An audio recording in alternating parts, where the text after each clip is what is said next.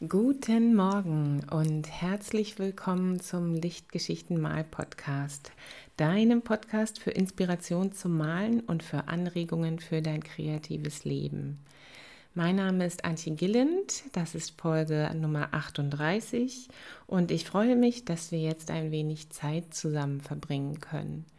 Ja, für mich ist es wirklich so, dass ich das Gefühl habe, ich bin nicht mehr so ganz allein, wenn ich hier sitze und den Podcast einspreche und ich genieße das mehr und mehr, auch ähm, auf so abstrakte Weise mit anderen Leuten zusammen zu sein. Ich glaube, ich hatte mich so ein bisschen daran gewöhnt jetzt ähm, seit dem ersten Lockdown, dass es auch schön sein kann, ähm, einfach jemandem zuzuhören oder jemandem auf dem Bildschirm zu sehen und dann nicht mehr allein zu sein und Deswegen mache ich das wirklich sehr gern, den Podcast einzusprechen. Und ich möchte mich an der Stelle auch bedanken für die Rückmeldungen zum Podcast. Es freut mich so, dass, dass er wirklich dich und andere erreicht. Das ist ganz toll. Als ich äh, vor nicht ganz einem Jahr mit dem Podcast angefangen habe, wusste ich ja nicht, ob es so sein würde. Und es hat auch ein bisschen gedauert, ehe der Podcast bekannt wurde. Und so bekannt ist er bestimmt auch noch nicht Deswegen ganz, ganz vielen Dank für die Rückmeldung zu den letzten paar Folgen. Das freut mich wirklich sehr. Ja, und in dieser Folge geht es um Farben. Ja, um Aquarellfarben. Alles Mögliche, was mit den Aquarellfarben zu tun hat und was wir eigentlich von ihnen erwarten. Das möchte ich mal so ein bisschen darlegen aus meiner Sicht, weil es in diesem Monat in der Facebook-Gruppe um das Thema Farben geht. Und das sieht so aus, dass ich kleine Videos vorbereite. Ich bin gerade so ein bisschen dabei, die zu planen und zu drehen und zusammenzuschneiden und dann lade ich die hoch. Ähm, zum Thema Farben, zu den verschiedenen Aspekten, Mischen und Farbtransparenz und dergleichen. Und ähm, da dachte ich, äh, kann man vielleicht einfach mal sich so generell fragen, hey, warum Aquarellfarben und was erwarten wir von Aquarellfarben? Was sollen die für uns tun? Ja, und bevor ich jetzt gleich dazu komme, ähm, vielleicht ein kleiner Einblick, woran arbeite ich jetzt gerade so? Es ist ja so, dass ich ähm, 30 Tage 30 Bäume gemalt hatte, dass ich da an so einer Art Challenge war und da haben auch einige andere daran teilgenommen. Das war deswegen wahrscheinlich für mich total leicht. Ich habe es ja nicht alleine gemacht. Das war echt toll, dann immer die Bilder zu sehen. Und das ist jetzt erstmal vorbei. Also 30 Bäume habe ich ähm, gestern beendet. Den 30. Baum habe ich gestern gemalt und gepostet auf Instagram. Und für mich war das der erste Teil von einer 100-Tage-Challenge. Das heißt, es geht jetzt heute gleich weiter. Äh, und zwar mit 10 Tage, 10 Wurzeln ungefähr. Ich möchte mich jetzt mal 10 Tage auf äh, Wurzeln konzentrieren, nur auf Wurzeln. Und der Hintergrund dazu ist nicht nur, dass Wurzeln zu einem Baum ja dazugehören, sondern dass äh, ich ursprünglich das Wort Wurzeln-Roots ähm, zu meinem Wort des Jahres machen wollte. Und äh, dann ist daraus aber geworden ähm, Wurzeln-zu Hause. Da, da könnte ich eine Weile drüber erzählen, warum da, warum das genauso viel Sinn macht wie Wurzeln-Roots. Ähm, also jedenfalls habe ich ein zweiteiliges Wort des Jahres. Das ist so ein, so ein Thema quasi, das ich in diesem Jahr erörtern will. Wo sind meine Wurzeln? Wo ist mein Zuhause? Und da kann man die Wurzeln natürlich auch ganz ähm, wörtlich betrachten und endet dann ähm, mit den Bäumen und ihren Wurzeln. Deswegen freue ich mich sehr auf die nächsten zehn Tage und die zehn Wurzeln, die ich da malen werde. Und vielleicht ist es dann so toll, dass dann nochmal zehn draus werden. Dann hätte ich ja schon die Hälfte des 100-Tages-Projekts geschafft. Dann wären wir schon insgesamt bei 50. Mal schauen. Ja, und gestern Abend war das dann aber so, dass de, ähm, de, die ersten 30 Tage so sang- und klanglos mehr oder weniger geendet haben. Also jetzt nicht mit einem großen Tusch und dass ich mir so sehr bewusst war, dass ein großer Wurf mir jetzt schon gelungen ist mit den 30 Bäumen, denn das ist jetzt so Teil meines Alltags geworden, dieses Bäume malen. Und es ist ja, wie gesagt, auch nicht vorbei, dass ähm, ich das nicht so richtig gewürdigt habe, würde ich jetzt mal sagen, oder würdigen konnte. Ich habe gestern Abend auch gearbeitet. Und deswegen freue ich mich umso mehr, dass es morgen Abend einen kostenlosen Workshop, Schrägstrich Malabend geben wird. Heute habe ich es irgendwie voll mit den Schrägstrichen, ja. Jedenfalls am 3.3. um 19.30 Uhr beginnt ein Malabend zum Thema Bäume malen. Und da werde ich dann hoffentlich ganz gut mit meinem Inneren in Verbindung stehen können, um mir mal so durch den Kopf gehen zu lassen, was mir das bedeutet hat bisher, diese Bäume zu malen. Und gleichzeitig malen wir dann eben auch ähm, jeder, jede so einen Baum. Und das wird bestimmt ganz schön.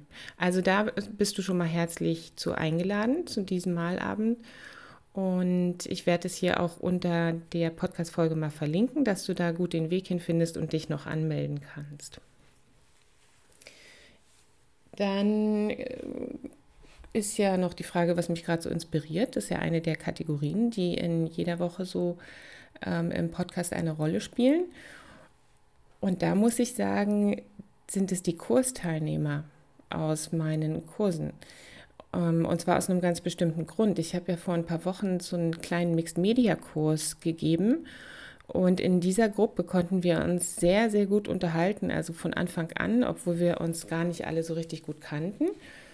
Und da haben sich die Teilnehmer untereinander und aber auch mir Tipps gegeben zu Zeichengeräten und zu, zu ganz verschiedenen Sachen.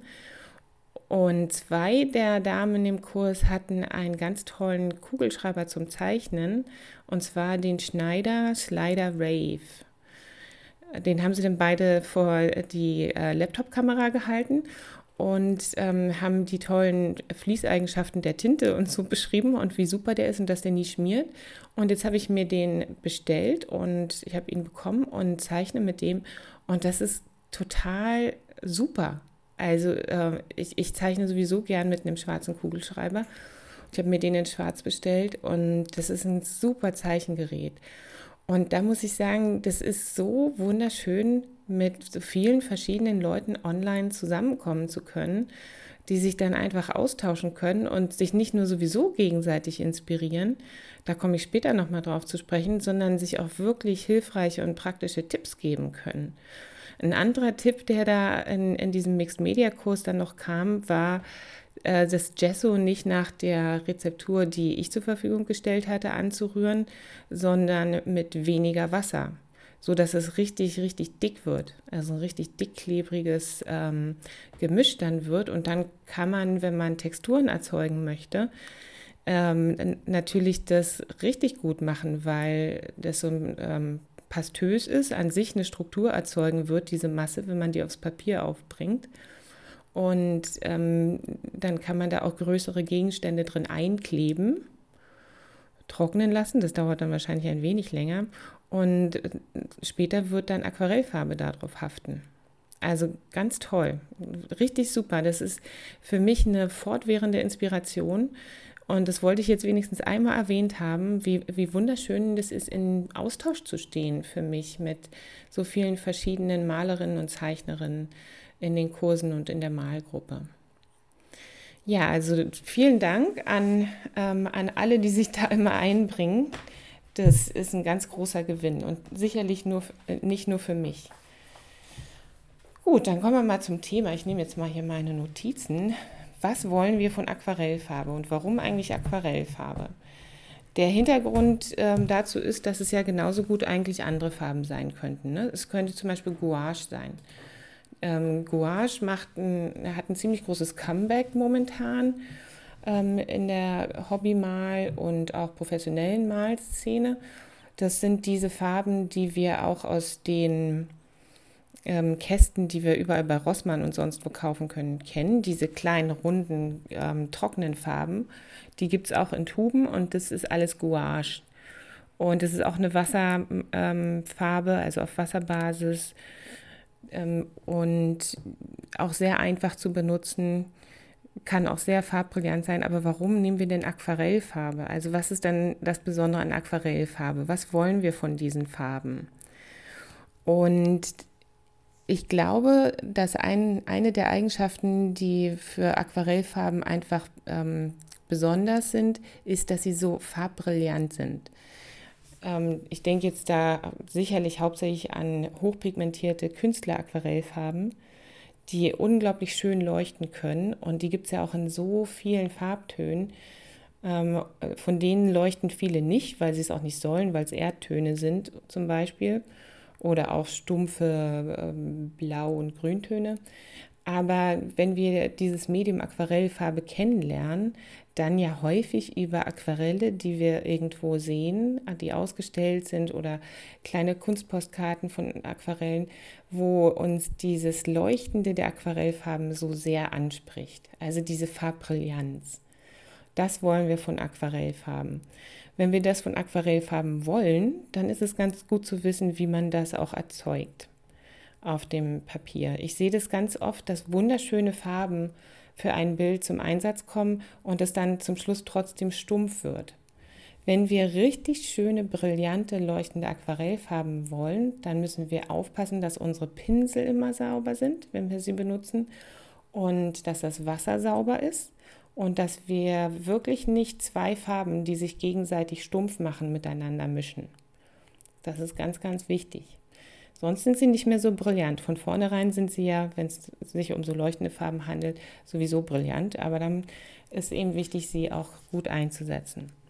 Das Zweite, was wir von Aquarellfarben immer erwarten können und ähm, mit der Zeit dann sicherlich von ihnen auch wollen, ist, dass sie ergiebig sind.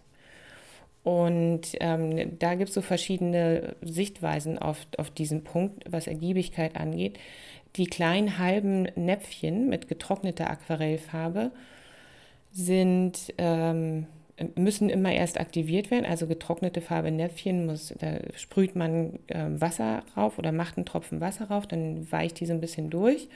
Und dann nimmt man ja immer nur sehr wenig Farbe auf, ähm, weil die Aquarellfarbe einfach so gemacht ist. Dass man braucht nicht so viel, um ein gutes Farbergebnis zu erzielen. Bei Akademiefarben, also Farben, die, die nicht so hochpigmentiert sind, müsste man mehr Farbe benutzen, um zu einer, zu einer richtig guten Farbdichte zu gelangen auf dem Blatt.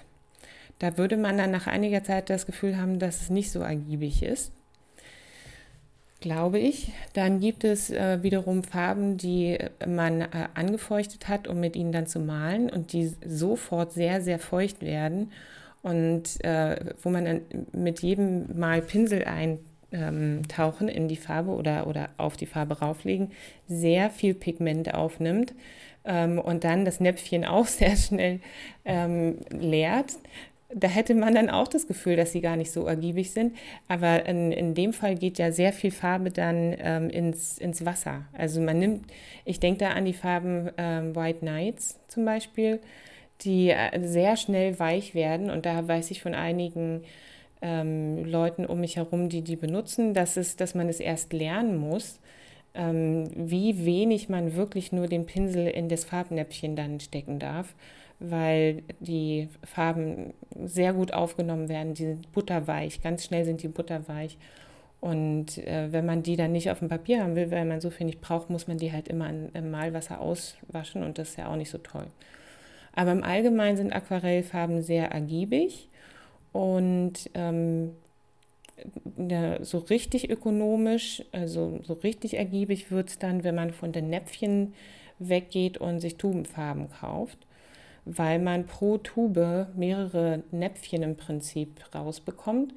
Ähm, Tuben sind erstmal ein wenig teurer, aber auf lange Sicht halten die, äh, ähm, also es ist einfach ein gutes Preis-Leistungs-Verhältnis. Und ähm, da ist es dann aber auch gut aufzupassen, wie, wie feucht sind meine Farben. Also wenn du am, am Tag zuvor deine Näpfchen aufgefüllt hast oder deine Palette aufgefüllt hast mit frischen Tubenfarben, dann musst du wirklich aufpassen, dass du nicht zu viel Farbe aufnimmst, die du dann vielleicht doch wieder ausspülen musst, weil die dann einfach noch nicht durchgetrocknet sind. Das ist ganz gut, die mal so 24 Stunden trocknen zu lassen mit geöffneten Kasten oder geöffneter Palette und ähm, dann erst damit zu malen. Drittens ähm, so wollen wir von unseren Aquarellfarben eigentlich auch, dass sie erschwinglich sind. Da habe ich ja gerade schon ähm, was zu gesagt. Tuben sind insgesamt eine bessere Sache als Näpfchen, weil ähm, man einfach mehr davon hat letztlich. Und an dieser Stelle ist es sicherlich auch sinnvoll, sich die unterschiedlichen Marken mal anzuschauen. Bei uns in Lüneburg im örtlichen ähm, Künstlerbedarfsladen gibt es zum Beispiel neben Schminke noch die Marke Shin Han ähm, zu kaufen. Und das ist jetzt nicht die, wenn ich das richtig verstanden habe, ist es nicht die Künstlerqualität von Shin Han, ähm, sondern die Akademiequalität, die ist aber auch sehr, sehr gut und die Pigmente werden ausgewiesen auf den Tuben so dass man schon gezielt nach Farben suchen kann, wo nicht allzu viele Pigmente drin ähm, gemischt sind. Der Hintergrund dazu wäre, wenn, wenn man zu viele Pigmente miteinander in ein Mischverhältnis bringt, dann wird es meistens ein bisschen äh, schmuddelig. Einpigmentfarbtöne sind deswegen eigentlich zu bevorzugen. Aber wenn man bei so einem preiswerteren Hersteller schauen kann, welche Pigmente drin sind, dann kann man ja gezielt nur die Tuben kaufen, wo wirklich ähm, nur ein Pigment jeweils enthalten ist. Und äh, dann ist es ja auch so, dass die Farbhersteller äh, Farbkarten zur Verfügung stellen. Als PDF kann man die von fast allen erhalten.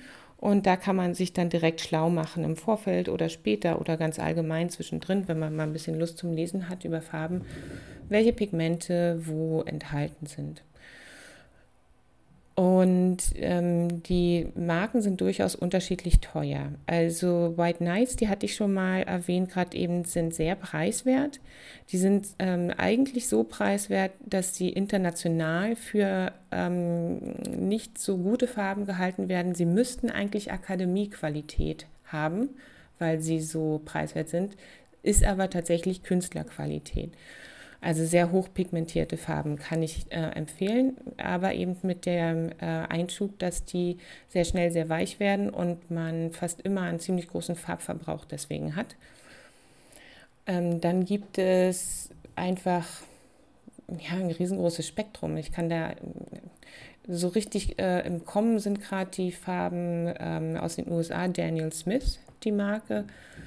Die, das sind äh, hauptsächlich Einpigmentfarbtöne und viele von denen granulieren auch, also bilden solche äh, hübschen kleinen Körncheninseln. Wenn man das nicht mag, dann wird man mit Daniel Smith auch nicht glücklich werden. Aber wenn man das mag, dann sind die einfach richtig gut. Aber auch in Europa haben wir ähm, ganz viele verschiedene Marken und da kann man einfach mal schauen, ähm, wie da so das Preis-Leistungs-Verhältnis ist. Ich wäre generell immer dafür, äh, regional oder lokal zu kaufen und in Deutschland kriegen wir einfach Schminke fast überall zu kaufen. Und die haben äh, eine sehr gute Qualität. Ähm, da ist man auch nicht wie so ein Inselbewohner, der nur sein eigenes kennt und sein eigenes gut findet, aber gar nicht weiß, dass die, die wirklich guten Farben woanders zu finden sind. Nein, die Schminkefarben werden international auch sehr, sehr gut bewertet. Und da haben wir einfach großes Glück dass wir so schöne Aquarellfarben hier in unserem Land haben. Der vierte Punkt ist, ähm, wenn wir überlegen, was wir von Aquarellfarben wollen, dass sie sich gut mischen lassen sollen. Und da wissen wir ja eigentlich, dass, ich Aqua dass man Aquarellfarben in irgendwie kreuz und quer mischen kann, klar. Ähm, es gibt aber äh, manchmal die Situation, dass sich zwei Farben zwar äh, vermischen lassen, aber auf der Palette dann wieder sich teilen. Also dass man wirklich sieht, wenn man ein bestimmtes Blau und ein bestimmtes Gelb gemischt hat oder ein Rot und ein Blau, dass, äh, dass sich kleine rote und kleine blaue Inseln in, dem Mischfeld auf der Palette bilden. Ähm, und äh, das ist das eine, da kann ich jetzt gar kein Beispiel für geben, wo das ist. Ähm, bei einigen Farben von Daniel Smith ist es so, dass die ähm, sich wieder teilen auf der Palette. Äh, ich habe da kein Problem mit. Die können sich gerne auch auf dem Blatt wieder voneinander trennen, ähm, weil das dann eine, eine ganz ähm, schöne variierte Waschung wird. Und ähm, das, das passt mit meinem Malstil ganz gut.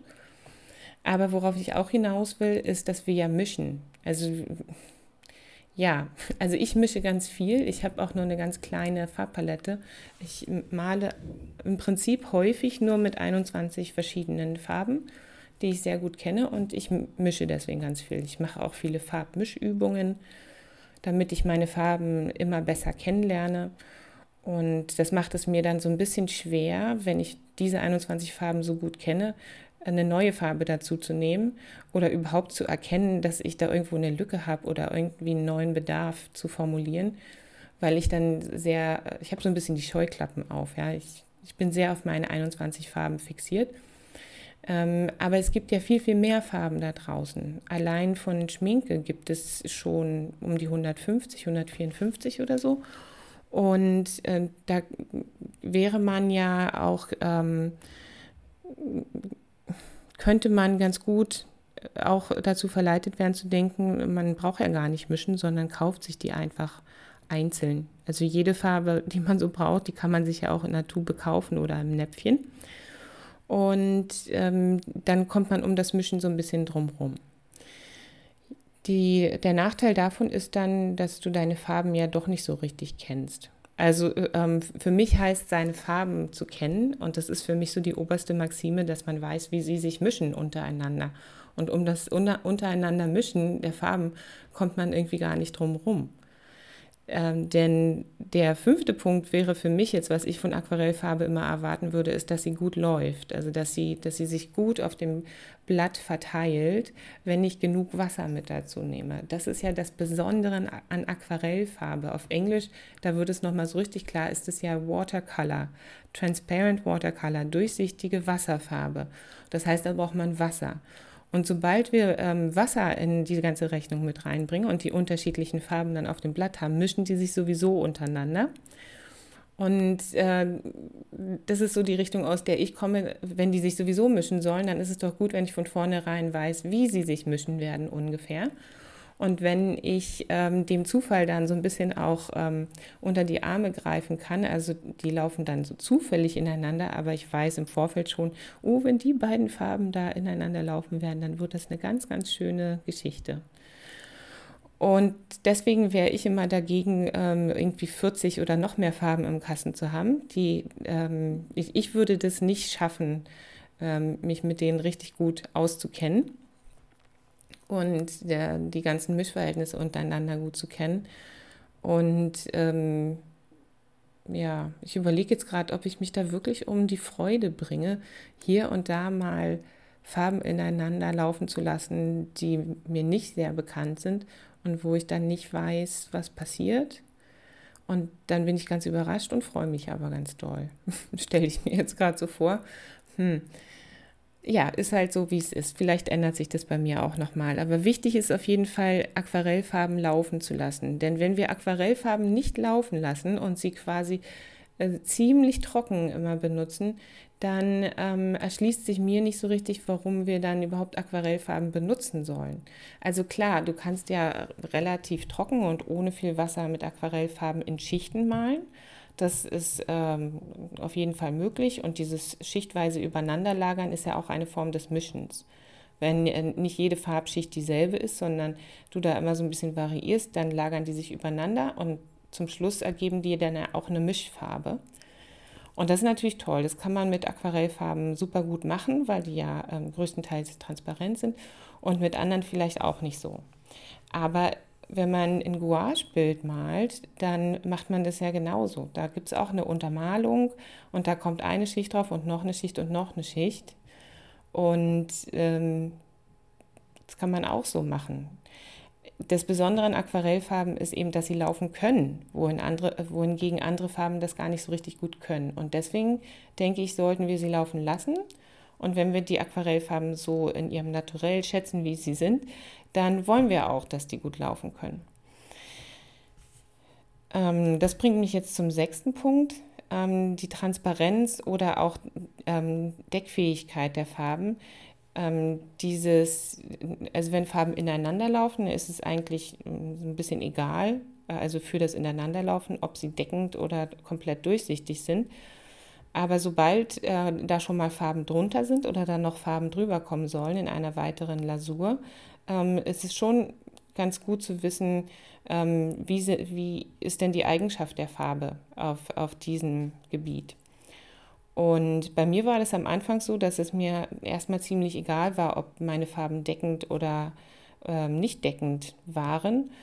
Ähm, ich glaube, man, warum habe ich überhaupt mit Aquarellfarbe angefangen zu malen? Wahrscheinlich, weil mir dieser kleine Kasten so gefallen hat.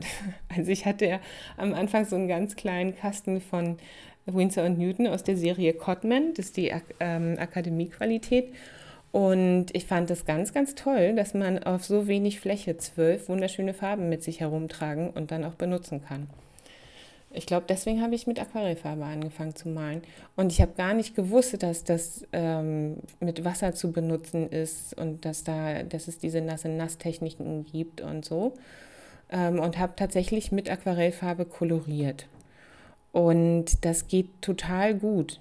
Also ich sehe auch in verschiedenen Facebook-Gruppen, wo ich ähm, Mitglied bin, so viele schöne Bilder, ähm, so, so, kleine lustige Straßenszenen auch. Ich denke da gerade an eine Malerin, die, die ganz häufig eine Straßenszene malt, wo dann irgendwie ein Fahrrad angelehnt steht und dann ist da ein Laden mit einer Markise oder so. Und das ist auch mit Aquarellfarben gemalt, ohne dass da, da allzu viel ins Laufen gekommen ist, aber auch sehr, sehr schön. Also auf jeden Fall. Ähm, aber in dem Moment, wo du, wo du anfängst, ähm, diesen Gedanken oder Wunsch zu entwickeln, ein Bild schichtweise aufzubauen, und da kann man dann wirklich sehr, sehr viel mit Aquarellfarbe machen. Da kannst du so viel Tiefe erzeugen ähm, und so, so viel Subtilität in die Bilder reinbringen, dann ist es wichtig zu wissen, äh, sind meine Farbtöne transparent oder sind sie deckend? Stell dir zum Beispiel vor, wir sind jetzt ja wieder in der Tulpenzeit. Du möchtest eine Großaufnahme von einer Tulpenblüte malen und das Licht fällt so ein, dass einige Blätter komplett im Licht sind und andere sind so im Halbschatten und dann hast du auch wirklich relativ dunkle Stellen in deiner Tulpe. Das kannst du Schicht für Schicht erstellen, indem du wirklich ähm, zart deine äh, Lasuren aufträgst und dann die ähm, Farbtöne so variierst, dass hier mal ein Schattenton draus wird dass du an einer anderen Stelle dann ähm, die Farbinformationen ein bisschen intensivierst. Ähm, und äh, wenn du da aus Versehen, möchte ich mal sagen, mit deckenden Farben arbeitest, dann kann dir das deine, deine Schichten ähm, so ein bisschen in Unwucht bringen. Also in dem Moment, wo du mit vielen Schichten arbeitest, ähm, hast du vielleicht sowieso darauf geachtet, dass deine Farbtöne hauptsächlich transparent sind oder du weißt bei den deckenden Farben, dass du mehr Wasser dazu nehmen musst, damit die ähm, nicht so sehr, sehr kräftig sind. Ja, und das ist einfach dann eine ganz andere Welt auf einmal. Aquarellfarben sind am Anfang interessant, in der Mitte, glaube ich, ein bisschen frustrierend und dann auf einmal wieder richtig, richtig toll. Da öffnet sich dann so eine richtig große, schöne Welt von Möglichkeiten und Techniken. Ja, und der letzte Punkt, den ich jetzt noch erwähnen möchte, ist, dass wir eigentlich von Aquarellfarbe auch erwarten, dass sie ihr Aussehen nicht verändern vom nassen zum trockenen Zustand. Also ähm, mit, mit dem Einschub gleich, dass wir wissen, dass Aquarellfarben heller auftrocknen. Ähm, die Bilder werden immer ein bisschen heller während des Trocknens.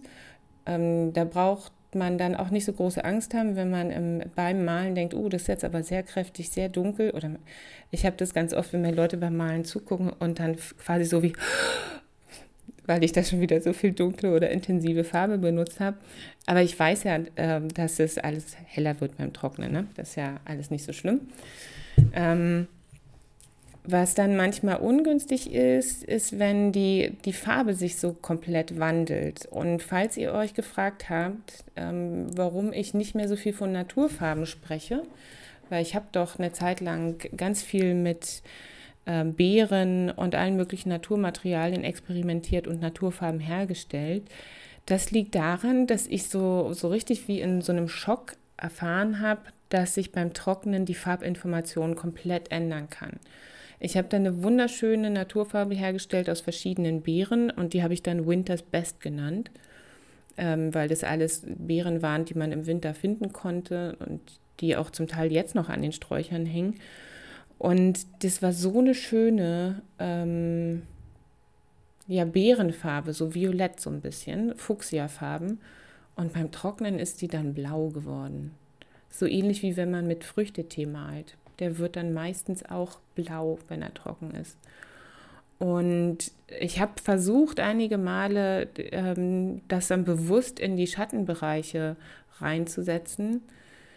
Aber bei der zweiten oder dritten Schicht ist es dann wieder nicht mehr blau geworden, sondern lila geblieben. Und da habe ich festgestellt, hey, also so richtige Aquarellfarben, die man im Laden kauft, da ist schon ganz schön viel ähm, ähm, Nachdenken und Austüfteln und Experimentieren reingeflossen, damit die ihre Farbinformationen wirklich auch behalten. Ähm, und das heißt auch, dass sie lichtbeständig sind. Sind die meisten Aquarellfarben heutzutage ja sehr. Ähm, also diese Sorge, die man früher haben musste, wenn ich das Aquarell an eine sonnige Stelle in meiner Wohnung hänge, dann wird es ausbleichen. Die muss man in dem Maße wohl nicht mehr haben. Ich glaube, ihr könnt einfach eure Aquarelle hängen, wo ihr Platz habt.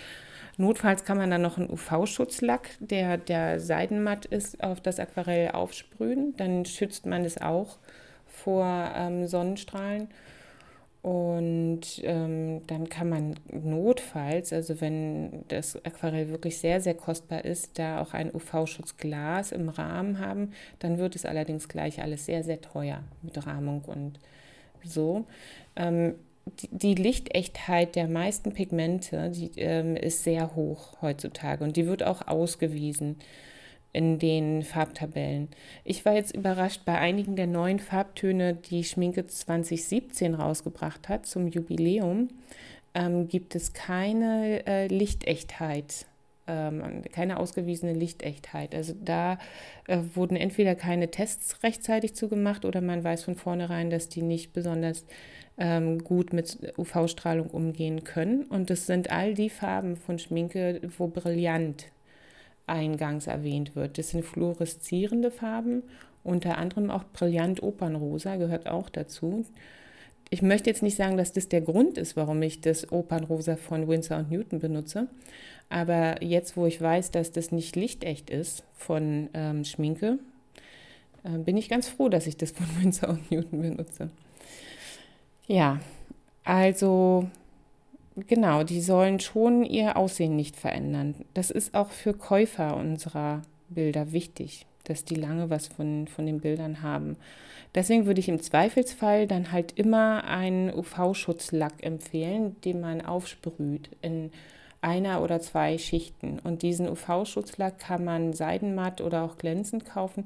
Glänzend ähm, ist vielleicht ein bisschen ungewöhnlich beim Aquarell, vor allem wenn es auch in Passepartout dann gerahmt wird. Ähm, wir wissen ja, dass die Papieroberfläche stumpf ist. Das würde dann, glaube ich, ein bisschen ungewöhnlich anmuten. Aber Seidenmatt, matt kann man auf jeden Fall machen. Da tut man seinen Käufern einen großen Gefallen mit. Und sich selbst wohl auch. Ja, so viel davon, was wir von Aquarellfarbe wollen. Habe ich was vergessen? Was möchtest du von Aquarellfarbe, was ich nicht erwähnt habe? Oder ähm, was fällt dir ein zu den Eigenschaften von Aquarellfarben? Würde ich wirklich sehr gern wissen. Kannst du ja im Kommentar schreiben und hinterlassen. Und ansonsten ähm, kannst du dich jetzt weiter darauf freuen, dass in der Facebook-Gruppe im Laufe des Monats ähm, einiges zu den Farben ähm, veröffentlicht werden wird von mir. Und ich hoffe, dass wir auch einen ganz einen ganz guten Austausch in Gange kriegen über dieses sehr, sehr schöne Thema.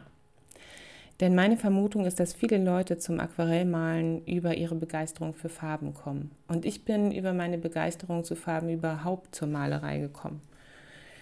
Ähm, genau, das ist also ein schönes und auch ein wichtiges Thema, Farben. Zum Schluss möchte ich noch eine kleine Lichtgeschichte erzählen. Das soll diesmal auch nicht fehlen. Und es geht um die Online-Malgruppe. Ich habe ja vor kurzem schon mal eine ganze Folge zur Online-Malgruppe und zur Freude des Online-Malens gemacht.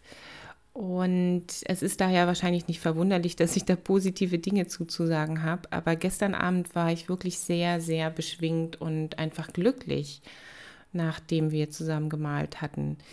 Es könnte an dem Motiv gelegen haben. Wir haben ein kleines braunes Osterlamm gemalt. Das war einfach so niedlich und hat von vornherein natürlich als Motiv schon eine ganze Menge Wohlwollen und, und positive Vibes ausgelöst. Das kann ich schon zugestehen.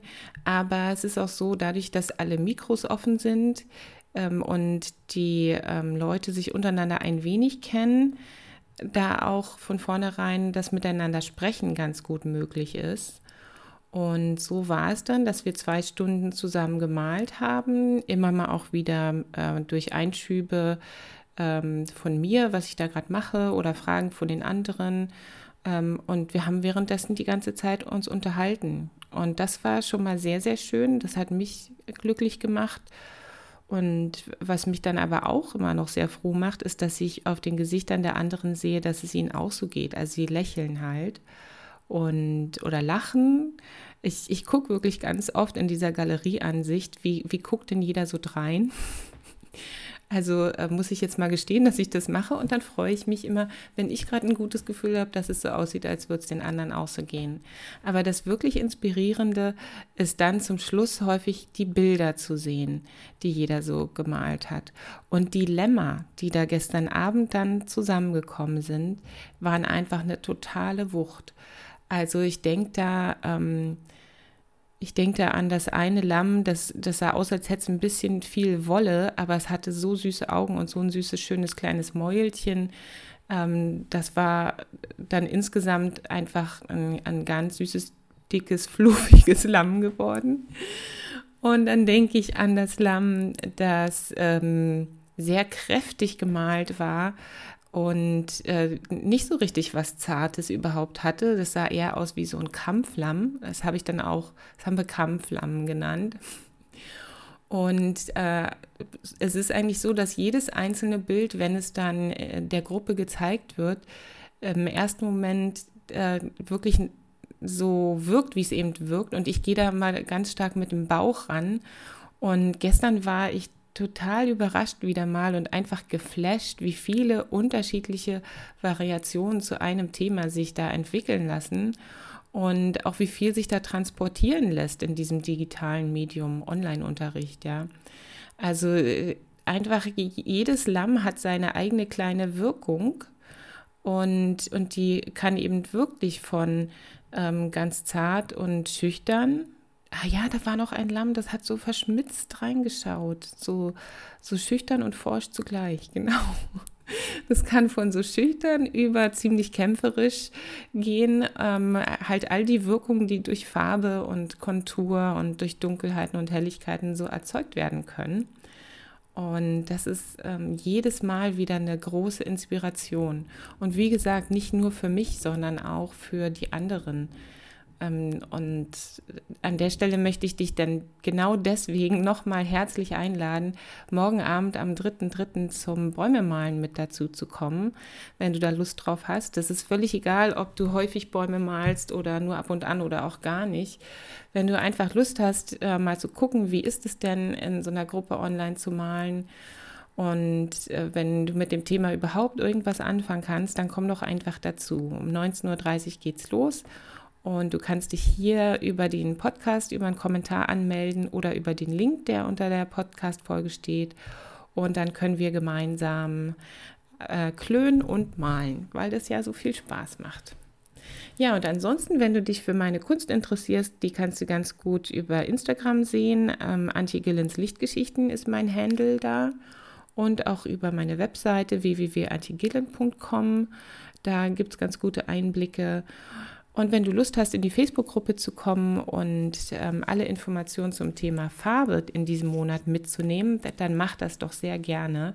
Die Gruppe heißt Online Aquarell Atelier und den Link habe ich auch unter diese Podcast-Folge gestellt. Ich würde mich freuen, dich da zu sehen ähm, und dich vielleicht dann eben auch morgen Abend zu sehen am Mittwoch. Erst einmal wünsche ich dir aber eine schöne Zeit. Ich wünsche dir für jeden Tag mindestens eine Lichtgeschichte, eine kleine Sache, die dich richtig glücklich macht und für die du dankbar sein kannst. Und ich wünsche uns allen, dass wir gesund und ähm, ja, bei guten Sinnen durch diese schwere Zeit kommen. Gerade auch wenn es dann bald vielleicht zu Lockerungen kommt, dass wir die genießen können und irgendwann dann auch ohne Angst wieder frei mit anderen Menschen in Austausch treten können außerhalb der digitalen Welt. Das stelle ich mir ganz toll vor. Ich stelle mir aber auch vor, dass dann alle total ausrasten, weil sie das gar nicht mehr gewohnt sind, weil sie sich dann immer so doll freuen und das gar nicht so richtig im Zaum halten können. Ja, ich habe mir da schon den einen oder anderen Gedanken zu gemacht. Also eine schöne Woche wünsche ich dir. Danke, dass du ähm, hier dabei warst und dass du dir die Zeit genommen hast. Und wir hören uns ganz bald wieder. Tschüss.